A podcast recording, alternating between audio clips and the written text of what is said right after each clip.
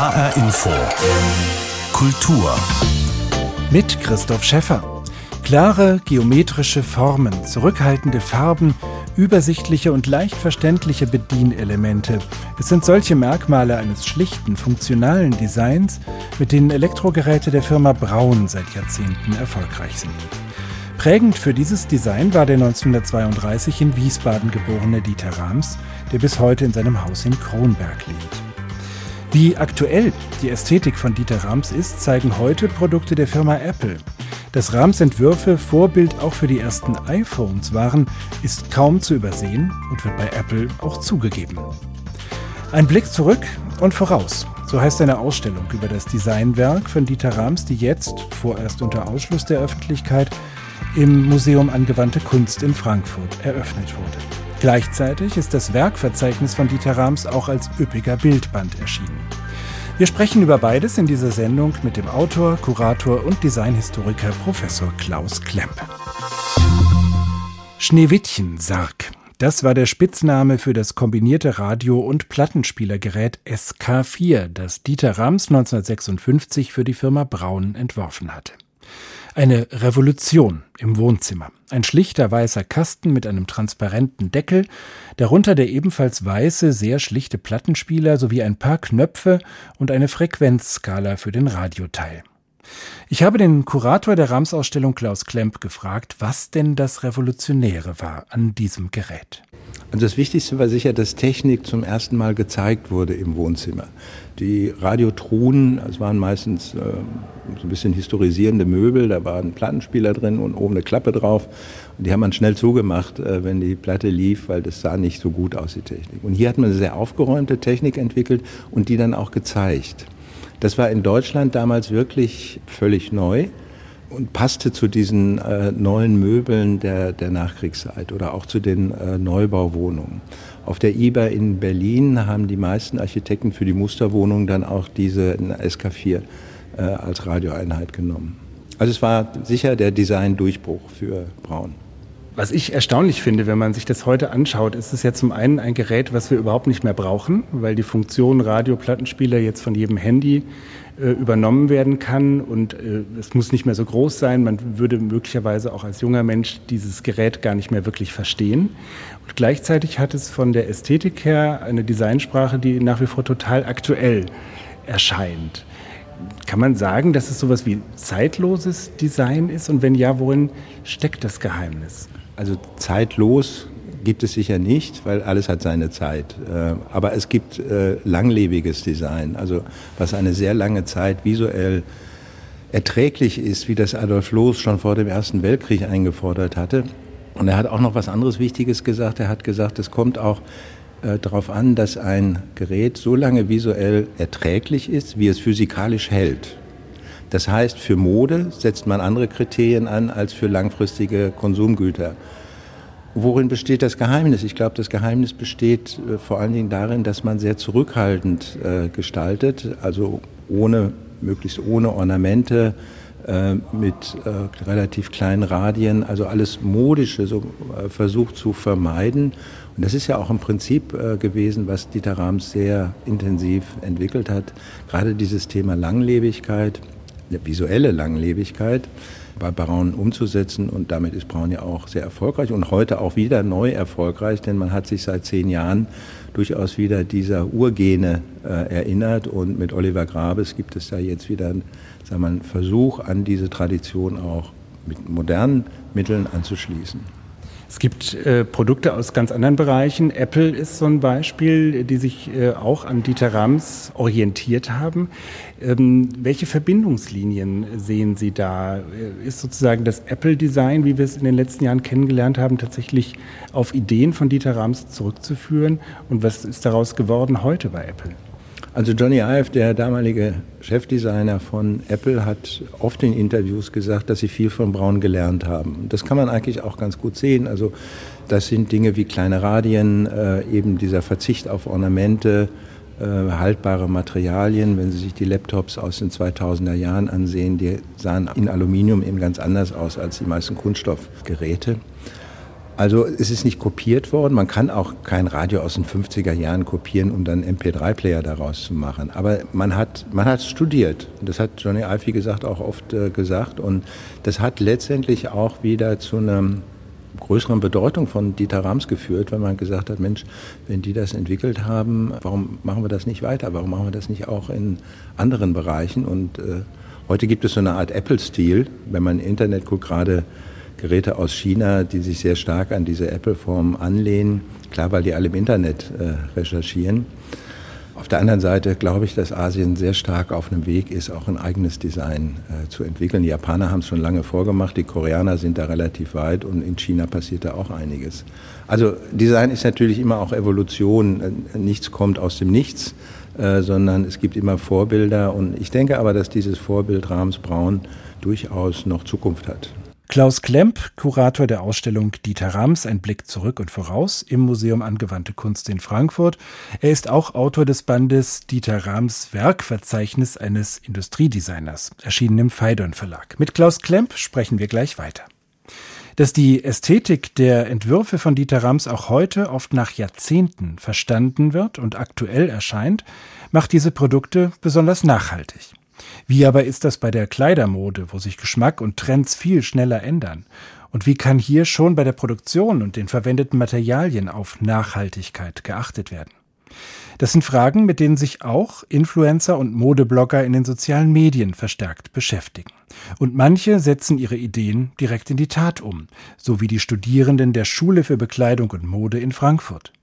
Im Rahmen ihres Abschlussprojekts haben sie eine kleine Kollektion wirklich nachhaltiger Mode entworfen.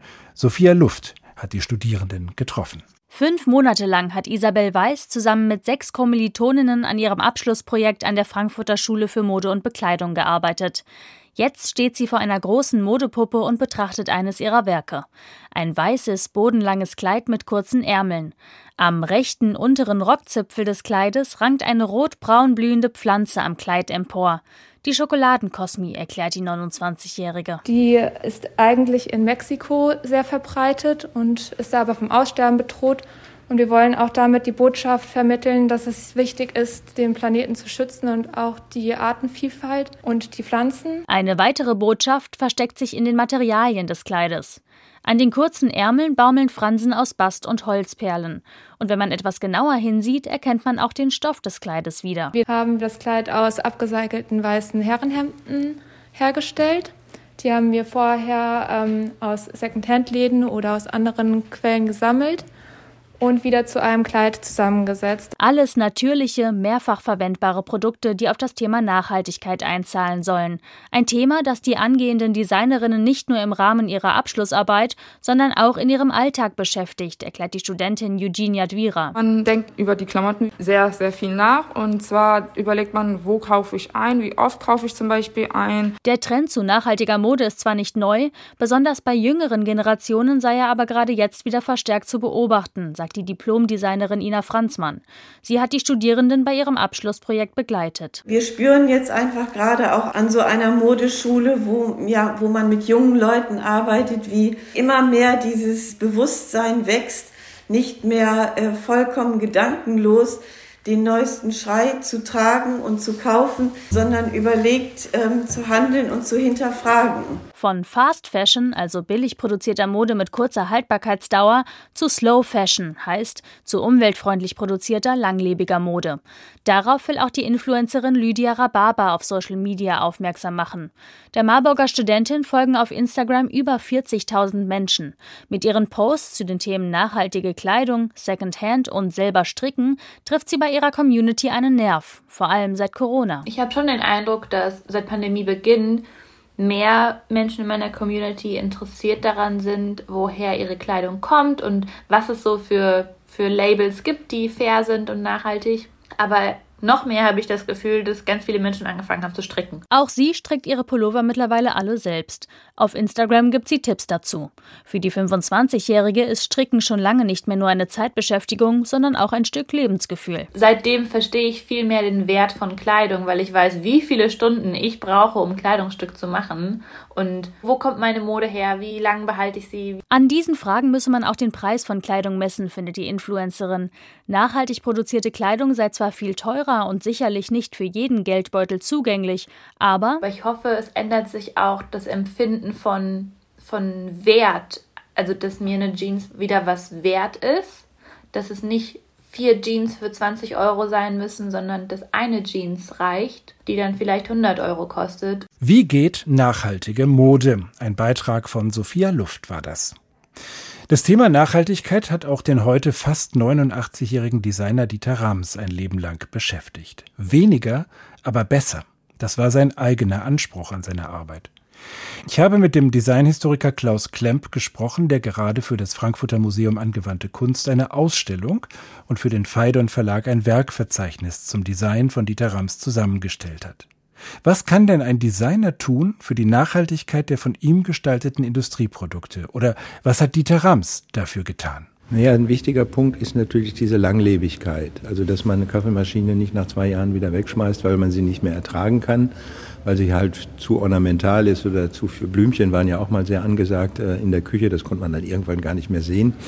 Also, diesen alten Loschen Satz äh, zu respektieren, dass die Dinge äh, so lange visuell halten sollen, wie sie auch physikalisch äh, halten. Und da hat es äh, Geräte gegeben, wie die Citruspresse, die ist über 40 Jahre alt, die wird bis heute in der gleichen Art und Weise noch produziert und äh, gekauft. Oder auch die Kaffeemaschine äh, gibt es äh, bis heute. Und ich denke, das sind Beispiele, auch Vorbilder äh, für andere Unternehmen, doch mal drüber nachzudenken, die Dinge, sagen wir haltbarer in beider Richtungen, technisch und visuell zu machen. Nur kann man sagen, naja, eine Firma wird ja Interesse daran haben, möglichst schnell wieder was Neues zu verkaufen. Aber ich glaube, da wandelt sich durchaus auch das Bewusstsein. Wachstum kann man auch dadurch äh, generieren, dass man größere Märkte für seine Produkte bekommt. Da ist Braun das beste Beispiel gewesen. Das war am Anfang lokaler Hersteller und ist dann heute weltweit vertriebene äh, Produkte. Also ich denke, dass die, äh, die Form ist nicht nur nur in Anführungsstrichen Ästhetik, äh, sondern sie ist eben auch erträglich. In den 60er Jahren gab es eine große Diskussion Funktionalismuskritik. Man hat gesagt, dieser Funktionalismus ist kalt und so, wir brauchen jetzt was Warmes, Buntes, so weiter. Ich weiß gar nicht, ob das, heute ist es auch nicht mehr so ganz aktuell. Man kann auch zu diesen sehr scheinbar schlichten Braunprodukten durchaus ein emotionales Verhältnis entwickeln. Also der Wecker, äh, den ich morgens mit einem Auge äh, schon mal sehe, äh, der ist äh, durchaus, da hat man durchaus eine Beziehung zu, genau wie zu Kaffeemaschinen oder zu anderen Sachen. Es kommt immer auf die Qualität der Gestaltung an. Natürlich war diese Funktionalismuskritik in weiten Teilen berechtigt in den 60er Jahren. Wenn sich an Eierbecher aus buntem Plastik und anderen Sachen erinnern, das war nicht so doll. Aber es ist immer eine Frage der Qualität. Sie haben schon gesagt, die Unternehmen sollten ja eigentlich ein Interesse daran haben, ständig neue Produkte auf den Markt zu werfen. Viele funktionieren ja auch nach wie vor so und äh, arbeiten eben auch mit neuen Design-Gags, um Dinge irgendwie verkaufen zu können, die eigentlich kein Mensch braucht. Wie war das bei Braun oder auch äh, in der Designphilosophie von Dieter Rams, dass sozusagen jemand, der eigentlich selber auch Lust hat, ständig neue Dinge zu entwerfen, so dieses nachhaltige Denken tatsächlich verinnerlicht hat? Ja, Sie haben zum Beispiel gesagt, wir machen keine neue Form, wenn es nicht auch einen technischen wirklichen Fortschritt gibt. Also es sind zum Beispiel Blitzlichtgeräte erst wieder neu äh, gestaltet werden, wenn äh, das auch ein neuer technischer Sprung gewesen ist. Das ist ja heute bei manchen Geräten nicht so. Da gibt es immer so den alten Ball in den neuen Schläuchen. Das zum Beispiel finde ich ein wichtiges Prinzip. Deswegen haben die Sachen auch sehr lange, waren sehr lange am Markt äh, zum Teil. Letztendlich hat sich das für Braun auch gerechnet. Ich denke, es wird sich für andere auch rechnen. Man muss nicht ständig irgendwie was Neues machen. Ein neues Produkt zu entwickeln und auf den Markt zu bringen, inklusive aller Dinge, die dafür entwickelt werden müssen, das kostet mehrere Millionen. Selbst ein äh, Kugelschreiber äh, in der Entwicklung kostet un ungefähr eine Million. Also von daher, wenn ich Produkte habe, die lange halten, dann muss ich diese Investitionen auch nicht ständig machen, was meine Rentabilität eigentlich dann auch wieder verbessert. Aber da ist das Bewusstsein eben noch nicht bei allen äh, Firmen unbedingt äh, angekommen, dass äh, ein langlebiges Design, äh, auch mit guten Materialien, die haltbar sind, auch das ein wichtiger Punkt, dass der sich letztendlich für ein äh, Unternehmen rechnet. Es muss nicht immer wieder was Neues sein. Es ist ja Dieter Rams sehr identifiziert mit der Marke Braun, prägt bis heute eigentlich das Designgesicht äh, der Firma. Gleichzeitig hat er auch Möbel entworfen für Witzö, die einer ähnlichen erkennbaren Ästhetik folgen. Gibt es da so eine Eifersucht zwischen verschiedenen Unternehmen, den Designer sozusagen für sich zu reklamieren mit seiner stilprägenden Art? Oder war er da frei und autonom genug, das für verschiedene Unternehmen umsetzen zu können? Also Erwin Braun, der diese Veränderung im Design vor allen Dingen äh, Mitte der 50er Jahre herbeigeführt hat, war ein sehr liberaler Mann. Äh, das ganze Unternehmen war übrigens sehr sozial orientiert aufgestellt. Ihm ging es nicht nur um Design, ihm ging es um gute Ernährung, äh, es gab einen Gesundheitsdienst, also das war extrem vorbildlich. Und er hat Dieter Rams auch eine Nebentätigkeitsgenehmigung gegeben, weil Rams kam eigentlich aus den Möbeln. Er hatte hauptsächlich Innenarchitektur am Anfang auch bei Braun gemacht und hat dann Otto Zapf kennengelernt und dann haben die beiden zusammen eine kleine Firma äh, aufgemacht. Und äh, Rams hat äh, 1957 dann schon sein erstes System äh, gebaut. Dann kam ein dänischer Möbelhändler hinzu, äh, Wiese Witzö, äh, der das Ganze professionalisiert hat. Das Unternehmen hieß dann auch Zapf und Witzö und äh, dann ist dieses 1960 schon dieses 606-Regal äh, auf den Markt äh, gekommen, was jetzt 60 Jahre alt ist und nach wie vor sehr erfolgreich produziert wird. Also ähm, Rams hat dann äh, später auch mal für die eine oder andere Firma gearbeitet. Sein Haupttätigkeitsfeld ist braun gewesen, aber für ihn war Witzö von Anfang an eigentlich auch sehr wichtig und ist es bis heute, bis heute noch bei ähm, Modellveränderungen oder anderen Sachen äh, mit involviert. Klaus Klemp über den Designer Dieter Rams. Beim Industriedesign gibt es den merkwürdigen Trend für Frauen und Männer ganz unterschiedliche Produkte zu entwerfen, so als müsste hier die alberne Rosa- und Hellblau-Aufteilung aus dem Kindergarten noch fortgesetzt werden. Bei anderen Produkten gehen Designer ganz selbstverständlich vom durchschnittlichen Männerkörper als Standard aus. Beides sind Beispiele für frauenfeindliches Design, gegen das Forscherinnen in Darmstadt jetzt mobil machen. Das betrifft auch die sogenannten Pinky Gloves, pinke Gummihandschuhe für die Periode, mit denen deren männliche Erfinder kürzlich in der TV-Investorenshow Höhle der Löwen einen Shitstorm auslösten. Tanja Küchle über frauenfeindliches Design und wie es besser gehen könnte. Er quietscht.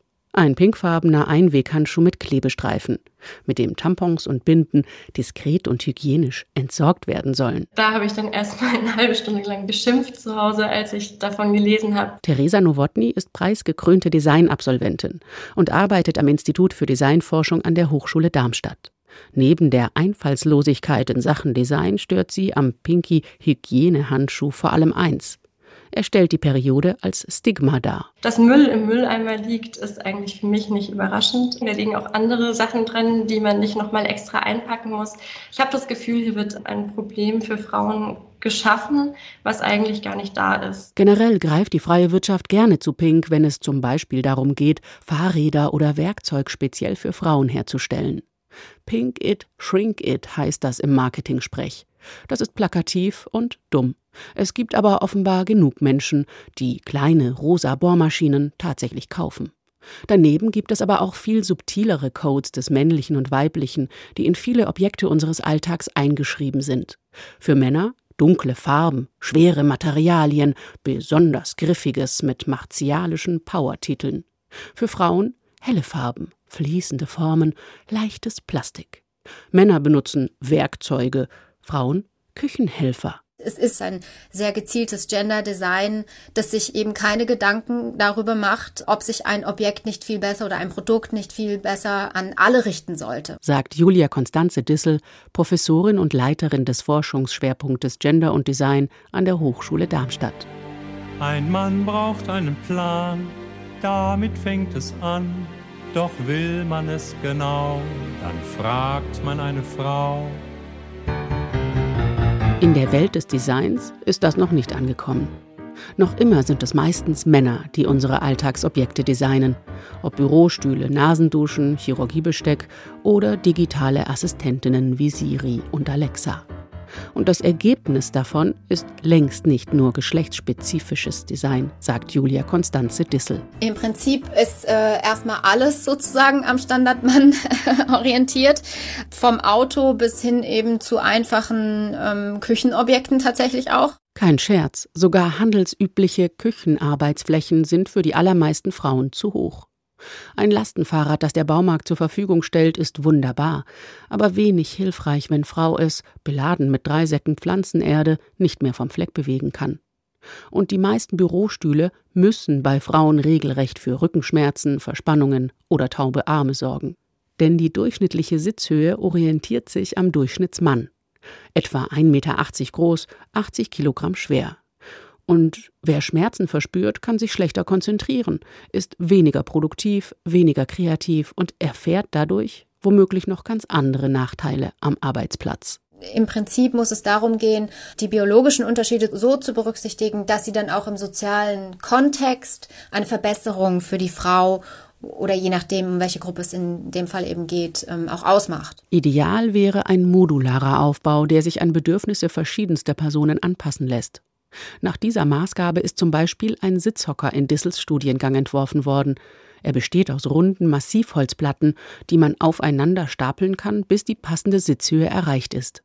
Gelungenes Design, inklusiv und gendersensibel. Das nicht nur eben in der Materialität meistens besser gearbeitet ist und allein schon dadurch nachhaltiger ist, sondern auch, weil die Leute es sozusagen behalten wollen. Es funktioniert ja in jeder Hinsicht gut, für jeden. Genau das kann man auch über Theresa Nowotnys Abschlussarbeit in Industriedesign sagen. Ein gebogenes Stück Edelstahl, elegant und gleichzeitig schlicht. Am Ende ein Kopf mit einer einzigen Rasierklinge.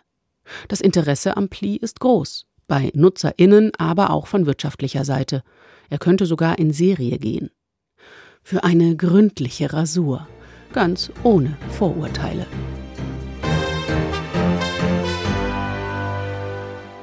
Tanja Küchle über gendersensibles Design. Die diskriminierenden Pinky Gloves wurden übrigens inzwischen vom Markt genommen.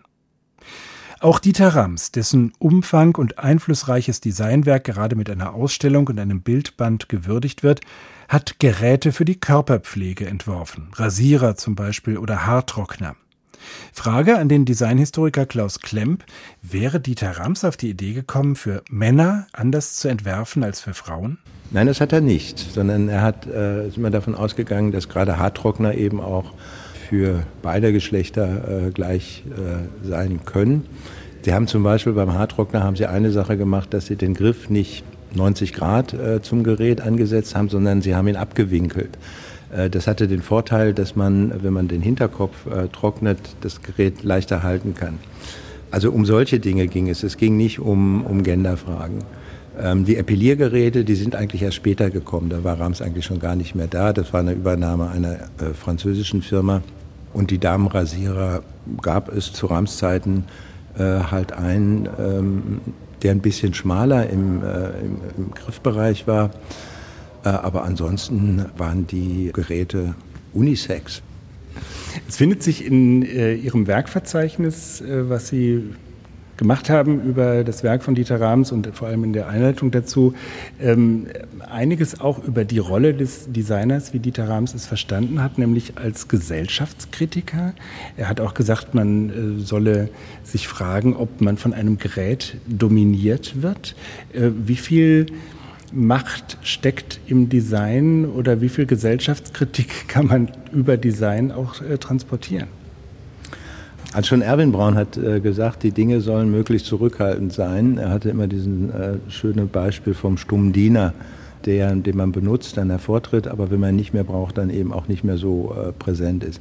Das hat bei Rams eine große Rolle gespielt. Sein Regal zum Beispiel ist, wenn es mit Büchern vollgestellt ist, kaum noch sichtbar. Und er hat immer gesagt, ich will nicht, dass die Dinge im äh, Raum dominieren, äh, sondern äh, das sollen die Menschen selber machen. Hier gibt es an einer Wand auch einen schönen Spruch von ihm, äh, lieber Lehre im Raum als Lehre im Kopf. Also er ist immer für eine sehr dezente Präsenz äh, von Produkten im Lebensumfeld äh, gewesen. Und ich denke, das kann man in vielen Sachen auch, auch sehen. Also da ist auch Stereoanlagen oder anderes, das, wenn Sie das vergleichen mit Konkurrenzprodukten zu der Zeit, die dann noch mit Messing und Holz Applikationen gearbeitet haben, dann ist das schon sehr zurückhaltend immer gewesen. Professor Klaus Klemp, Kurator der Ausstellung Dieter Rams, ein Blick zurück und voraus im Museum Angewandte Kunst in Frankfurt. Zu sehen, wenn die Museen wieder öffnen, bis zum 8. August. Und als Buch, auch im Lockdown verfügbar, ist der Band Dieter Rams Werkverzeichnis eines Industriedesigners, ebenfalls von Klaus Klemp, erschienen im Phaidon Verlag. Und das war die Kultur in HR Info. Die Sendung als Podcast finden Sie bei hrinforadio.de und in der ARD Audiothek. Mein Name ist Christoph Schäffer.